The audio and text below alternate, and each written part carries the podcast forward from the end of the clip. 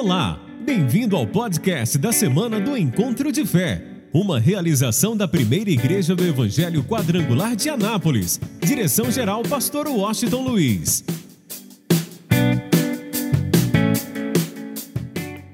Mateus 16, glória a Deus. Quantos amam ao Senhor, digam amém. Quem crê de verdade no mover de Deus, no agir de Deus na sua vida, diga aleluia.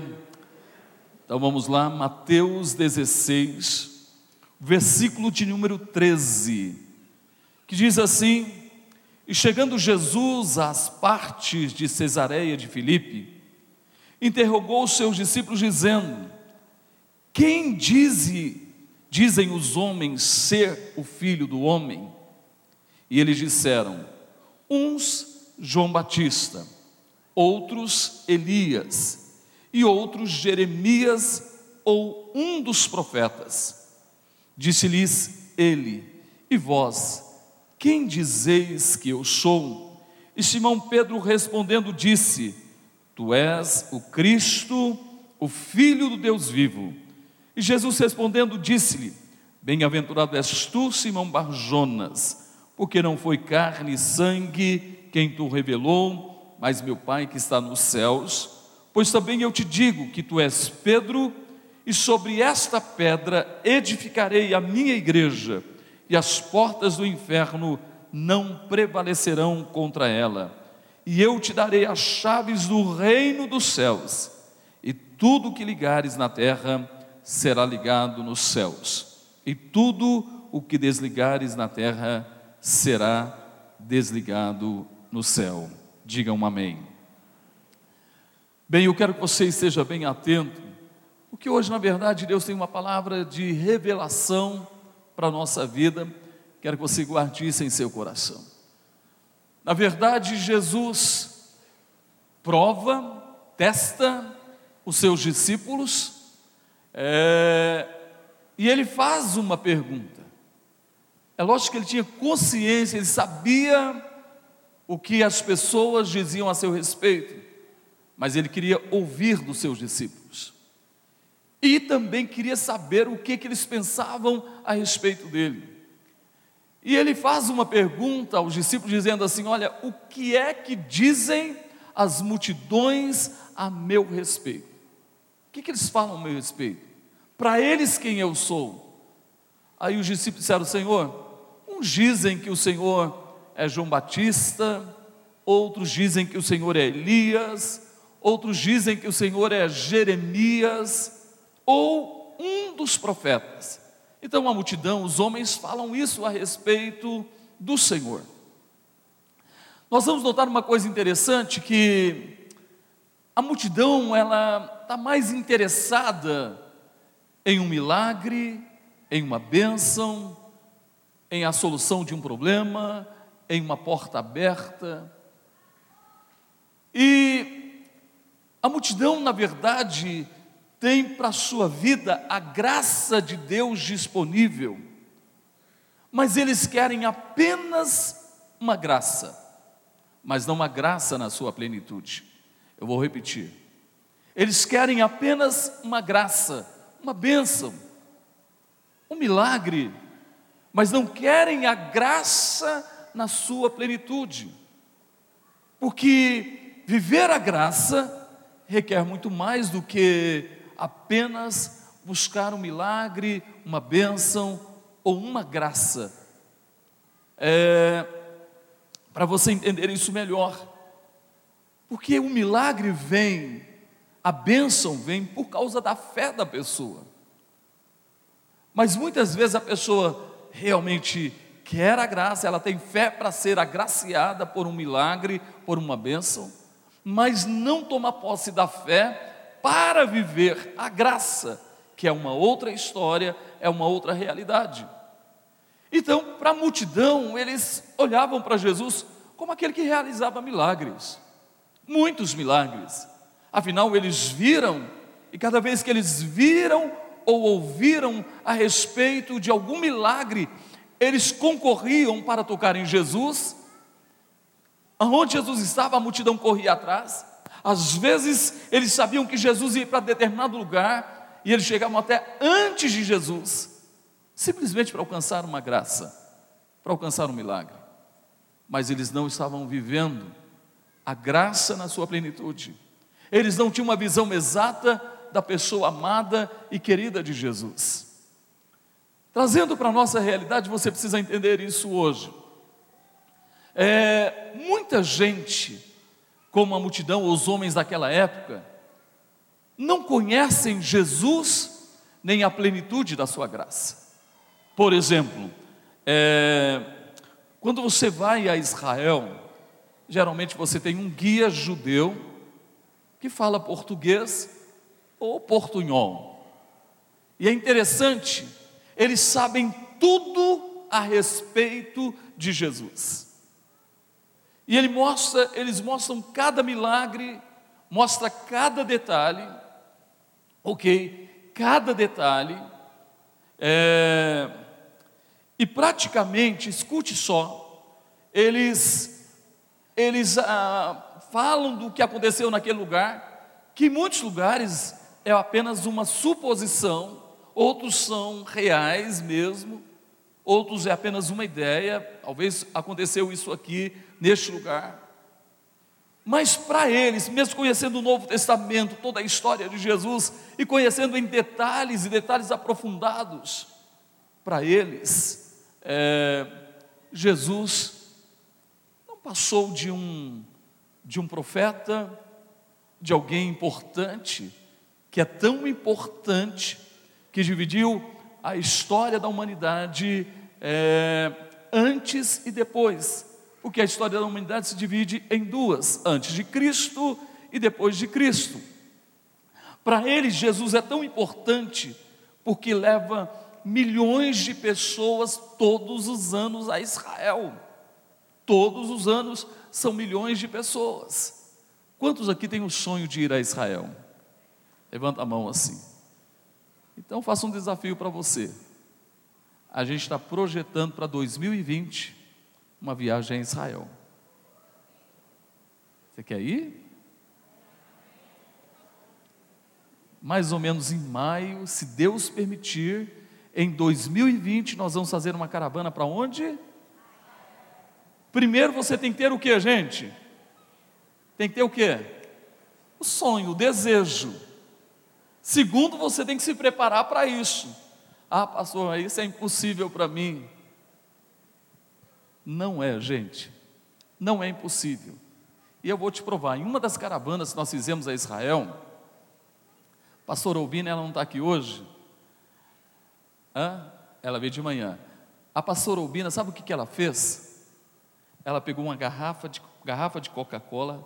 Muitos irmãos lembram disso? Todo um real que sobrava, ela colocava, colocava onde, gente? E ela foi ajuntando. Eu não sei quantas garrafas ela juntou, não. Mas ela falou para a família: ó, sobrou um real, traz para mim. Sobrou um real, traz para mim. E ela foi colocando, foi colocando, foi colocando. Aí quando nós chegou a época da viagem, ela, é lógico que no final ela teve um pouquinho de ajuda, ou sei lá, eu não me lembro dos detalhes, mas ela conseguiu viajar conosco para Israel. Então é possível para você, é ou não é, gente? Você deseja ir? Quem deseja ir? Levanta a mão assim. Então começa a planejar, a reservar, ok? Eu acredito que em maio desse ano, mais ou menos, a gente já vai ter mais ou menos tudo organizado para que maio de 2020, se Deus permitir, nós vamos fazer uma caravana para Israel. Quem está me entendendo, diga glória a Deus. Bem, mas vamos voltar à palavra. Escuta só. É, simplesmente esse povo, o povo judeu, ou a multidão que estava ali, apenas via Jesus como um profeta, como alguém que faz milagres, mas não tinha uma visão ampla e exata da pessoa de Cristo Jesus. Mas trazendo para a nossa realidade hoje, nós somos um país cristão, mas que as pessoas não conhecem a Cristo. De verdade, elas não conhecem o Senhor Jesus. Porque se elas conhecessem o Senhor Jesus, elas agiriam de uma forma diferente. É, As pessoas conhecem o Jesus da história, conhecem o Jesus da religião, mas não conhecem Jesus como ele é. Porque, em primeiro lugar, a Bíblia diz que todo joelho se dobrará, toda língua confessará que Jesus Cristo é o que, gente? É o Senhor. Que Jesus é o Senhor.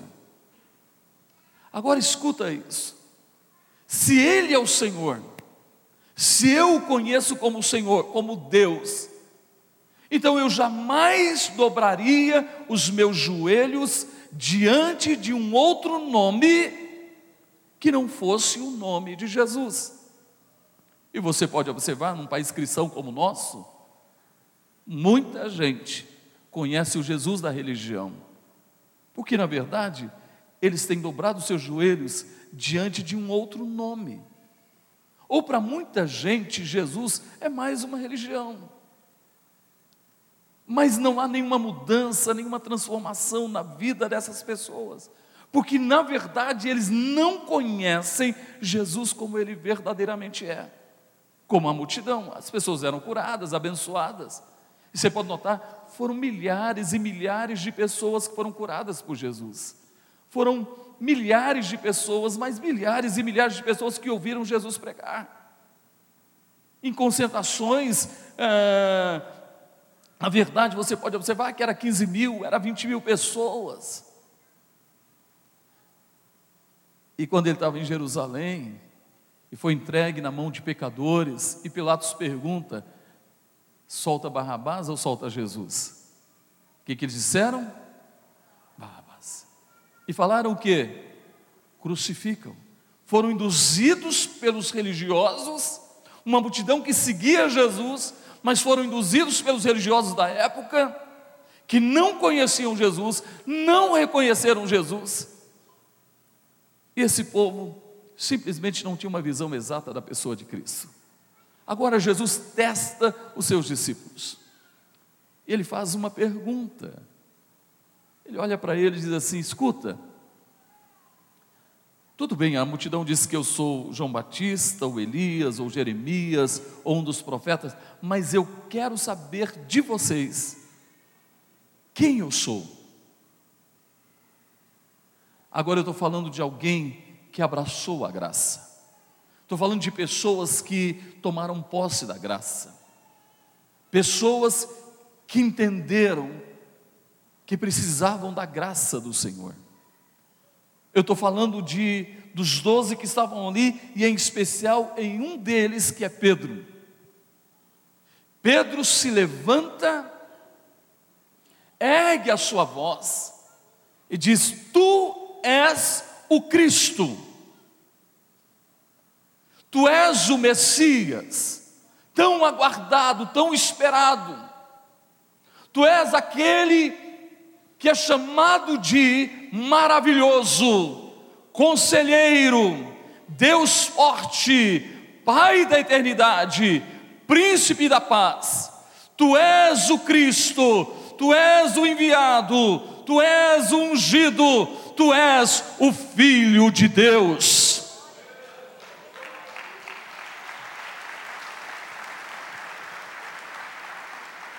Agora é hora da gente trazer para a nossa realidade. Qual a visão que eu e você temos de Jesus?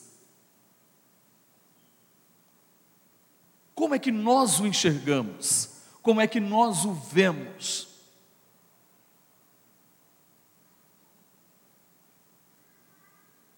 É hora de mergulharmos 100% na graça do Senhor, tomarmos posse da plenitude dessa graça porque nós teremos a mesma resposta que Pedro.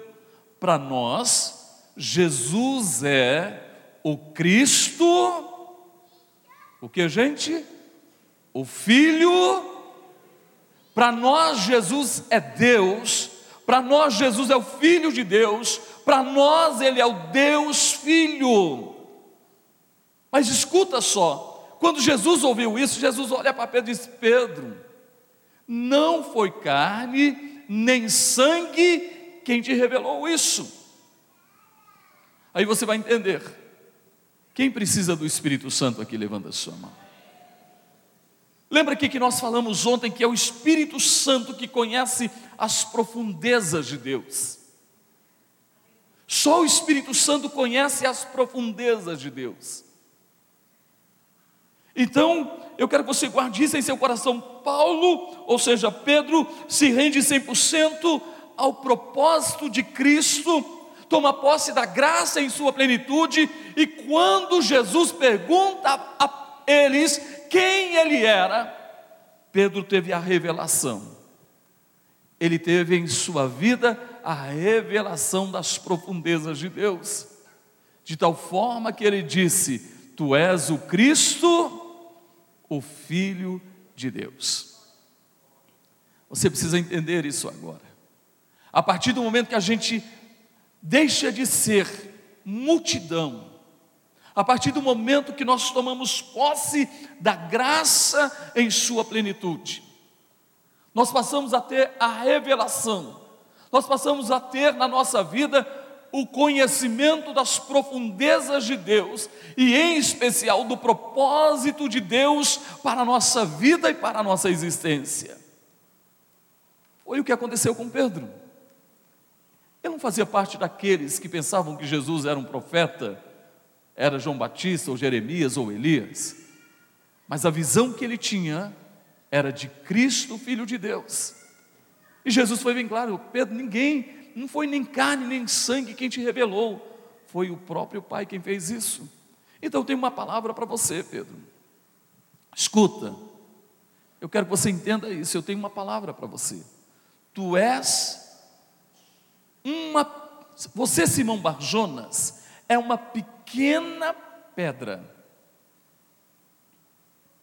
Você é uma pequena pedra. E sobre a rocha por isso tem muita gente que imagina que a interpretação que existe por aí, que não é verdade, que Pedro é a base da igreja. A igreja não está baseada nem na religião, nem nos homens. Uma pequena pedra, ou Petrus, uma pequena pedra, não pode ser a base da igreja. Então, Pedro ou Simão Barjonas, tu és uma pequena pedra mas sobre esta rocha, sobre Petros no latim, sobre esta rocha, ou seja, sobre o que você acabou de dizer, ou seja, sobre o Cristo, ou seja, sobre a rocha, ou seja, sobre o Messias, ou seja, sobre o Filho de Deus, eu edificarei a minha igreja. Aí vem uma coisa que eu quero trazer ao teu coração agora. E eu estou te dando, Pedro, está aí, e eu estou te dando a chave do reino dos céus. Você precisa entender isso. Quando a gente toma posse da plenitude da graça de Deus, nós temos a revelação de quem Cristo é, de verdade, nós sabemos quem Ele é, e como consequência, escute bem, nós temos a chave. Meu irmão, você precisa tomar posse da chave do reino. Vou repetir, você precisa tomar posse da chave do reino. E ele diz: Olha, e eu estou te dando a chave do reino dos céus. E o que você ligar na terra, será o que, gente? E o que você desligar na terra, o que, que é isso, gente? Ele está dizendo para mim e para você que quando a gente está toma posse da plenitude, o Espírito Santo começa a nos revelar quem é Cristo. E como consequência, nós vamos descobrir quem nós somos. Então, a partir desse momento, a gente começa a tomar posse da chave do reino. Vamos lá. E a gente começa a ter uma posição de autoridade. Aquilo que a gente liga na terra aquilo que a gente desliga na terra. Então vamos lá. Quando você pega o livro de Tiago, capítulo de número 5, versículo de número 17, você encontra Tiago falando de um personagem, de um homem de Deus chamado Elias. Elias começa a ser perseguido por Acabe, o rei Acabe, rei de Israel, e por sua mulher Jezabel. E Elias que verdadeiramente tomou posse do seu papel, de quem ele era, sabe o que, que ele fala? Olha só, escuta isso. Segundo a minha palavra, não vai chover. Escuta bem, ele diz: segundo a minha palavra, não vai chover. Aí que eu quero que você entenda. Elias tinha consciência de quem ele era. Ele sabia quem ele era. O nosso grande problema é que nós não sabemos quem nós somos. Mas Elias sabia. Ele disse: segundo a minha palavra, não vai chover. E Tiago 5,17 fala que ficou três anos e meio, três anos e seis meses sem chover, por causa da palavra de Elias. E sabe o que, que a gente fica fazendo? Olha bem para mim, escuta isso. Nós ficamos pedindo a Deus para fazer alguma coisa para nós. A gente ora pedindo a Deus para fazer alguma coisa. Então eu tenho uma notícia para você: Deus não vai fazer mais nada por você.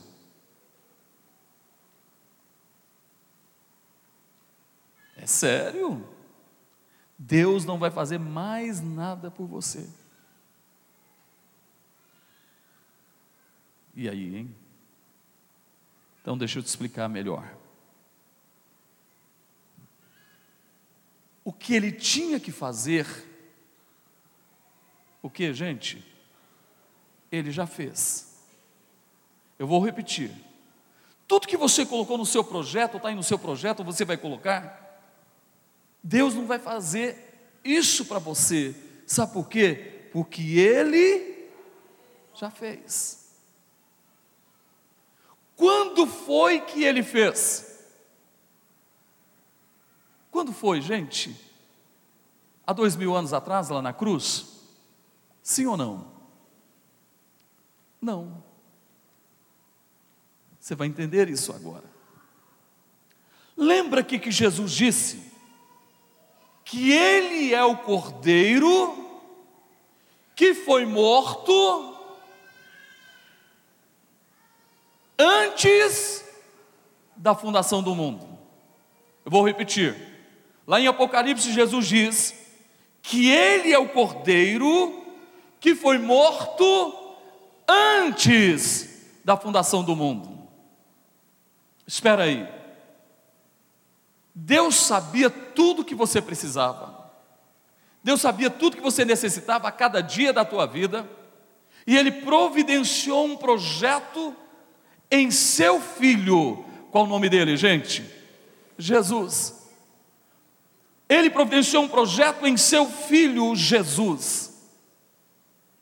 Só que esse projeto não aconteceu há dois mil anos atrás antes que eu existisse, antes que você existisse, antes que o homem existisse, antes que houvesse céus e terra, o projeto, Deus fez o projeto antes de tudo. Quem está me entendendo? Levanta a sua mão.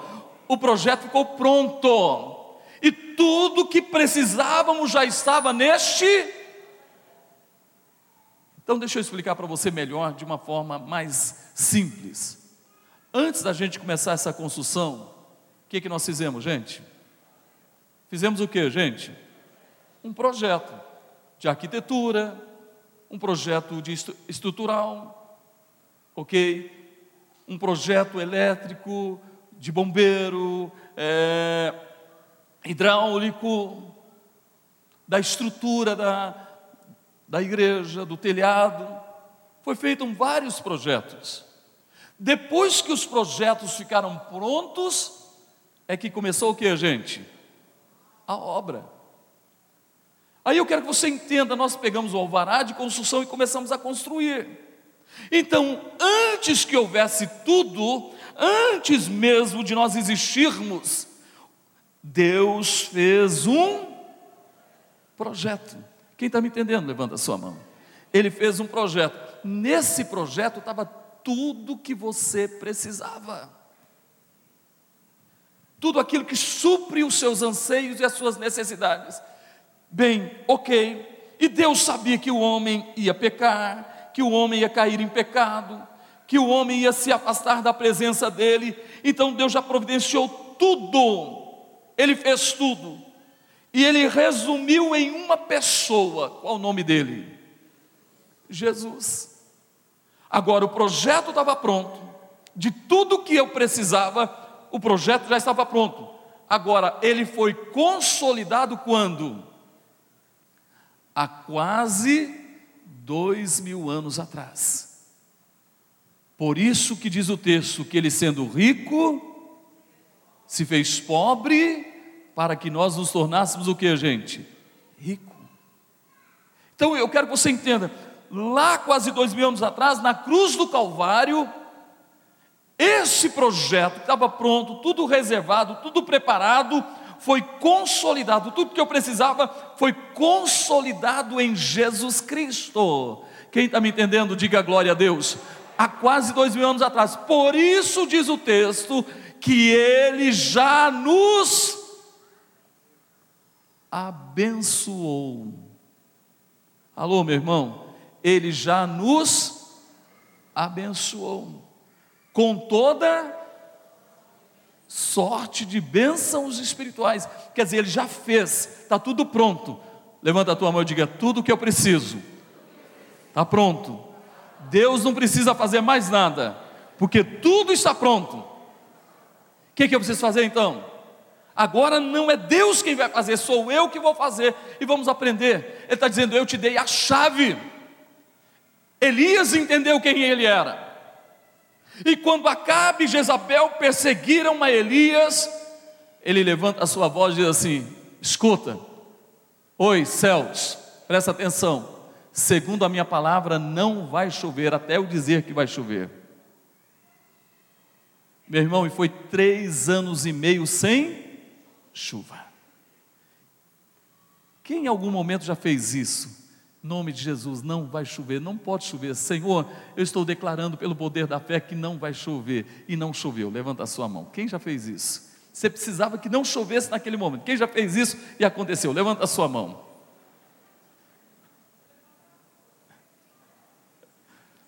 Eu quero que você entenda. Depois de três anos e meio, aí Elias chama o seu moço, o seu discípulo, e diz assim: vai lá fora, o que é que você vê? Aí o moço diz assim: eu vejo uma pequena, do tamanho. É isso que você vê? Sim, é isso que eu vejo. Então corre e avisa para Acabe que vai chover. Que vai o que, gente? E vai ter enchente. Se ele não correr, ele pode morrer na enchente, porque a chuva vai ser forte. Meu irmão, e o que, que aconteceu? Choveu. Escuta bem. O que, que ele fez?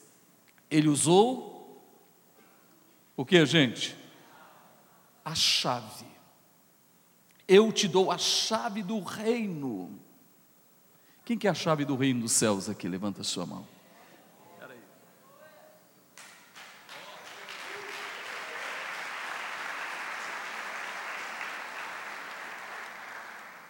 Você quer ter uma autoridade como essa? Levanta a mão assim. Quem quer mesmo? Vamos mais ainda. Deixa eu voltar um pouquinho para o Velho Testamento. Josué, capítulo de número 10, fala que Josué fez uma aliança com Gibeão. Gibeão viu como Deus havia abençoado o povo hebreu. Então ele faz uma aliança com Josué. E o rei de Jerusalém, os amonitas, se reuniram contra Gibeão, que era um grande povo, para destruir Gibeão. Como Josué tinha uma aliança com Gibeão, Gibeão pede socorro. E Deus disse para Josué: Josué, vai lá, não tenha medo, a vitória está garantida. Josué foi e defende Gibeão, e eles guerreiam contra os seus inimigos.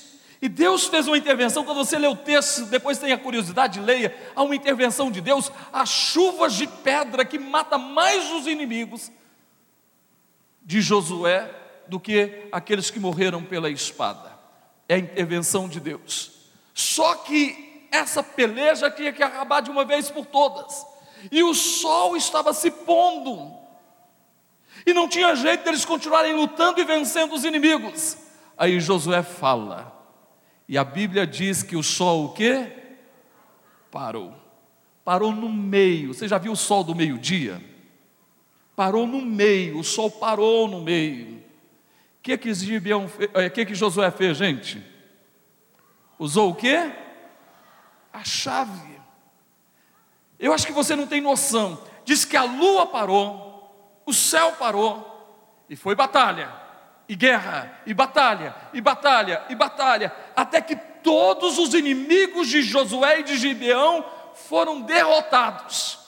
Quando eles derrotaram a todos, alô, meu irmão, o sol que era sol de meio-dia, como essa, essa luz está aqui em cima de mim, de repente, você já viu quando as luzes passam assim? De repente o sol, claro, luz de meio-dia, eles venceram a batalha aí o sol vai para o seu lugar certo.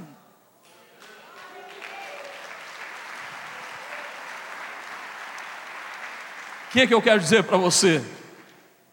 Josué sabia quem ele era, Elias sabia quem ele era. Deixa eu fazer uma pergunta para você: você sabe quem você é? Você sabe quem você é? Porque se você souber quem você é, você vai começar a usar a chave, meu irmão. Então escuta só, quem é você? Quem sou eu? A partir do momento que eu vou à cruz, a partir do momento que eu recebo Jesus como meu Salvador e como Senhor da minha vida, no que que eu me torno, gente? Alô? No que que eu me torno? Quem eu passo a ser? Levanta a tua mão e diga: Filho de Deus. Tem filho de Deus aqui? Eu acho que você ainda não entendeu. Você é filho do Deus Altíssimo. Vamos mais ainda. Se você é filho do Deus Altíssimo, você é herdeiro. Alô? Quem é filho do Deus Altíssimo? Se você é filho do Deus Altíssimo, você é o que? Herdeiro de se você é herdeiro de Deus, você é o que? Co-herdeiro com Cristo Jesus. Não, você não entendeu ainda quem você é. Você é herdeiro de Deus, você é filho de Deus, herdeiro de Deus, e agora está dizendo: olha, você é co-herdeiro com meu filho Jesus Cristo. Vamos mais ainda.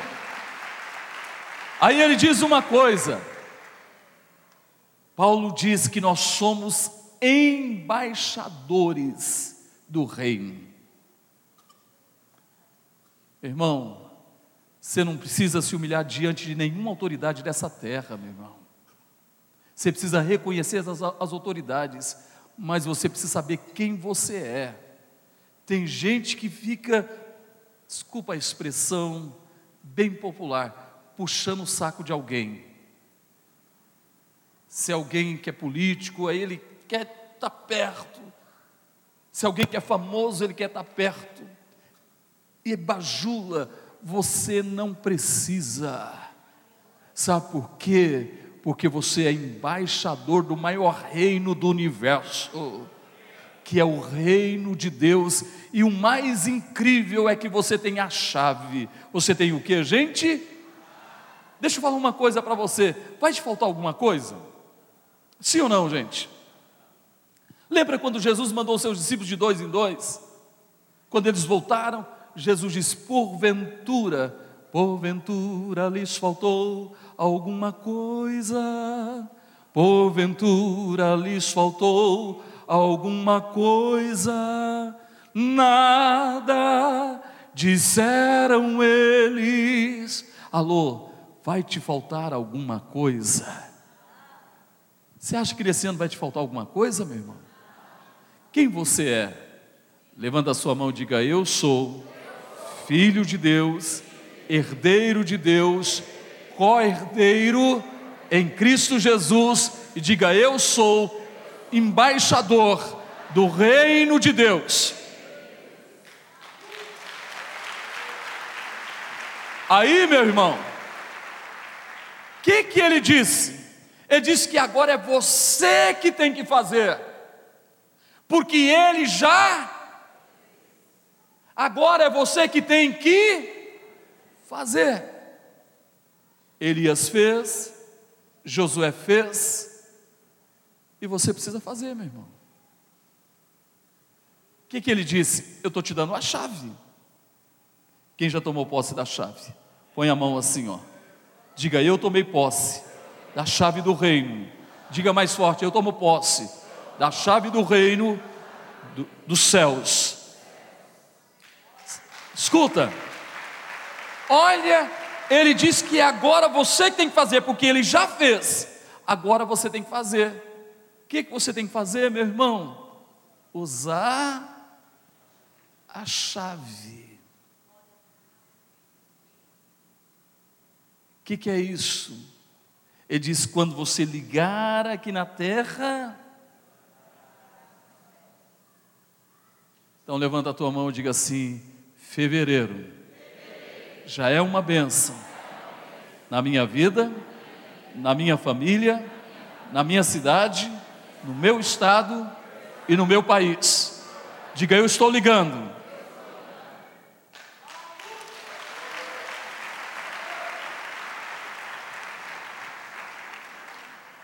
Por isso muita gente não entende. Gente que vive reclamando da vida, murmurando da vida, não celebra, não jubila, não canta, vive só murmurando, reclamando, tudo está ruim. Meu irmão, ele está ligando aqui na terra. Aí vai ficar sempre ruim. Mas quando a gente sabe quem nós somos, quem aqui não enfrenta problema, diga amém. Todos nós. Todos nós enfrentamos até enfermidades. Todos nós enfrentamos lutas, só que tem uma coisa: diga eu tenho a chave. Eu, olha, Deus não precisa fazer mais nada, Ele já fez. Eu só preciso da partida, meu irmão. Eu só preciso dar a partida, usar a chave. E quando eu começo a dizer, a família não está nada bem, a coisa está tá ruim, eu começo a dizer, em nome de Jesus, minha família é uma benção. Seu marido não está com nada, mas você começa a dizer, meu marido é uma benção. A coisa está feia, os filhos estão perdidos, você começa a dizer, meus filhos são uma benção.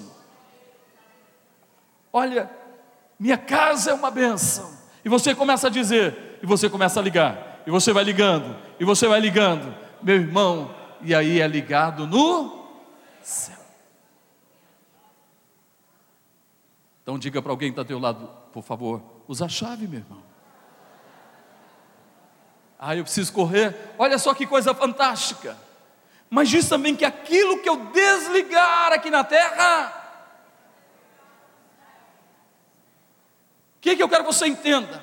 Quando vier uma doença, um problema, uma adversidade, você vai dizer, em nome de Jesus, eu estou dizendo espírito de doença, de enfermidade, de desavença no lar, de embaraços financeiros, de vícios, eu estou ordenando de uma vez por todas, cai fora em nome de Jesus. Quando você desliga aqui o mundo espiritual, os demônios têm que cair por terra em nome de Jesus de Nazaré. Aí eu vou dizer uma coisa para você, disse Pedro, ou Simão Barjonas, tu é uma pequena lasca de pedra, mas sobre a rocha, sobre o Cristo, sobre o enviado de Deus, a igreja será edificada. Quem aqui faz parte da igreja? Levanta a sua mão. Mais forte, quem faz parte da igreja, diga aleluia. Vamos aprender uma outra revelação hoje. Deixa eu voltar um pouquinho. Qual que é a chave, gente? Você sabe qual que é a chave que a gente tem que usar? Qual que é a chave? Vou deixar para frente. Então escuta isso. Pedro, tu és uma pequena lasca de pedra, mas sobre o Cristo a igreja será edificada. Então a igreja não está edificada em Pedro, a igreja não está edificada na pessoa tão amada e querida que nós amamos, é a pessoa que Deus usou para que é, Cristo viesse ao mundo, mas a igreja não está edificada nem em Maria, nem em José e nem em qualquer outro homem, a igreja está edificada em Cristo Jesus. Agora vamos aprender uma revelação?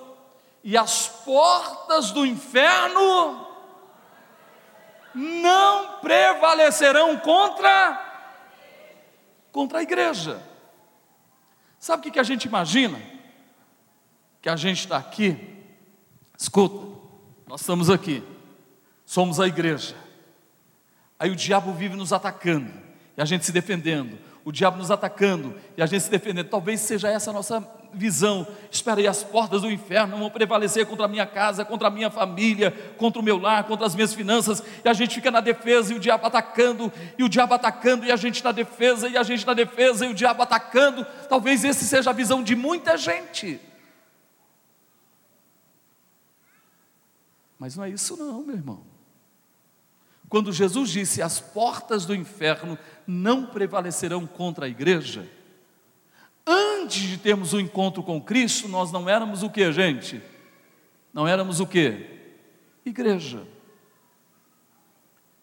Se não fomos à cruz ainda, nós não somos igreja ainda. Só somos igreja quando nós passamos pela cruz. E antes de passar pela cruz, quantas coisas o diabo roubou da gente? É ou não é verdade? Quantas coisas ele tirou?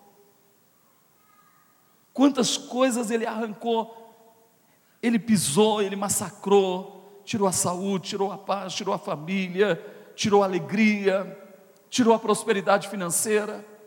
Mas glória a Deus que a gente passou pela cruz. Quem já passou pela cruz aqui? Quem já recebeu Jesus na sua vida? Quando você passa pela cruz, desce as águas do batismo, mais do que nunca em Cristo Jesus, você se torna a igreja.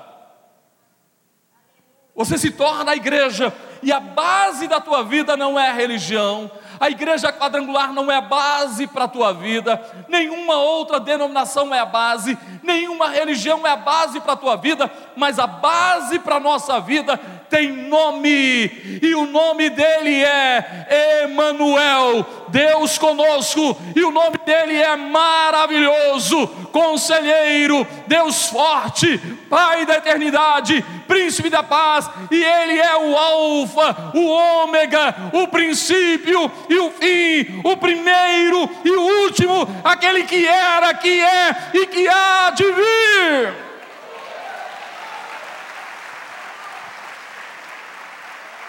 A base é Jesus. Então, a partir do momento que eu me torno igreja, o Espírito Santo vai me revelando que eu sou filho de, que eu sou filho de, que eu sou herdeiro de, que eu sou co-herdeiro e que eu sou o que? Embaixador no reino. Então espera aí, o inimigo tomou muitas coisas de mim, ok?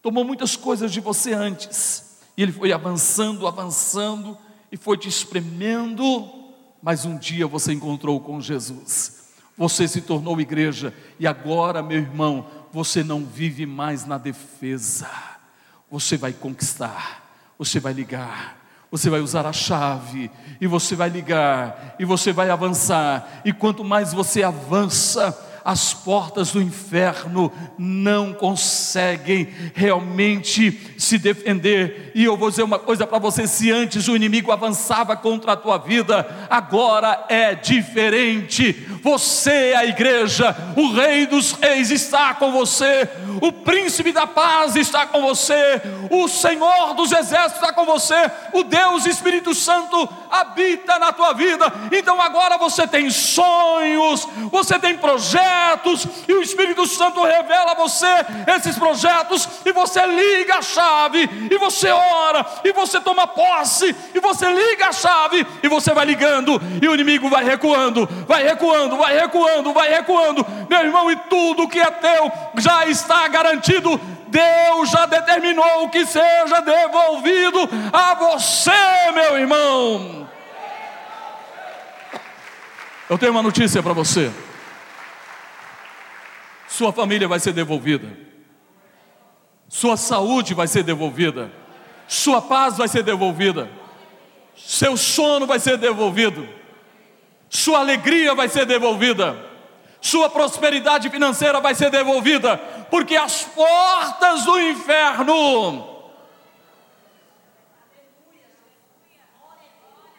Alô, você está entendendo? Então não fica na defesa, meu irmão, ali assustado. Eu sou filho de Deus. E o meu irmão mais velho me deu autoridade para mim pisar cabeça, é, serpentes e e toda a força do. E ele disse para mim que tudo que eu preciso é fazer o que, gente?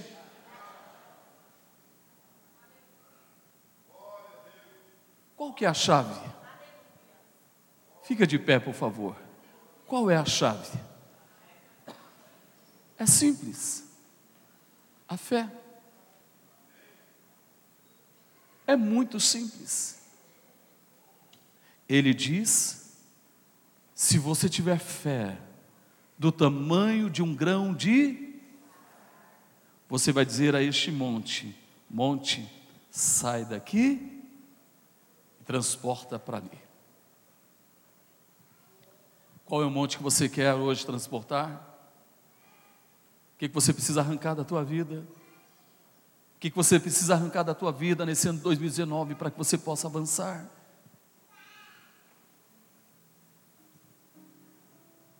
Alô,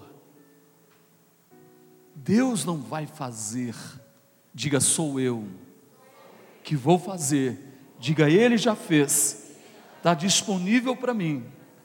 Você crê que as bênçãos já estão disponíveis para você? O que é que você precisa?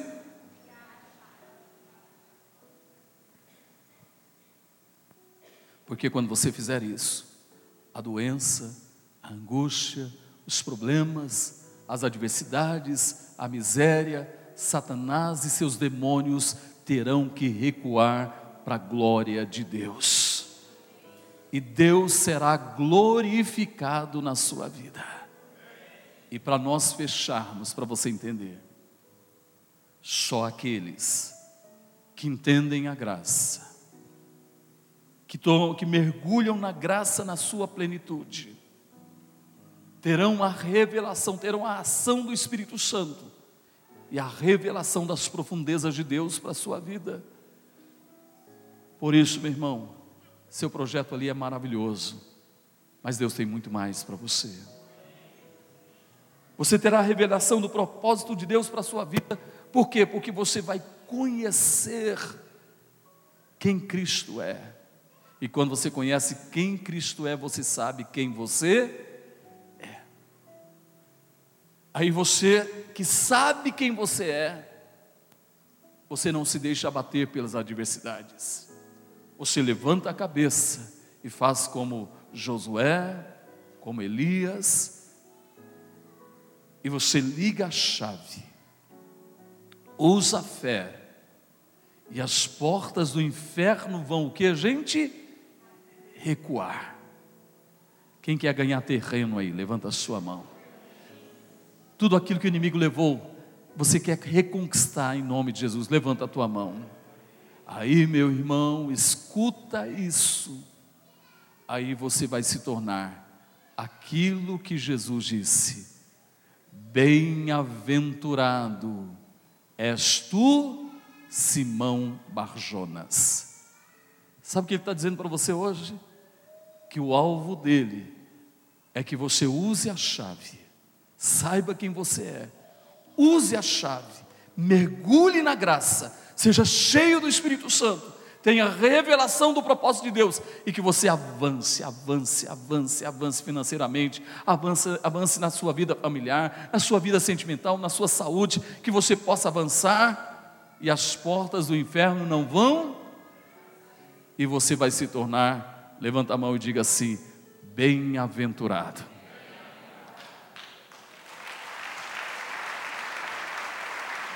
Eu acredito que naquele dia, Pedro se tornou mais íntimo de Jesus.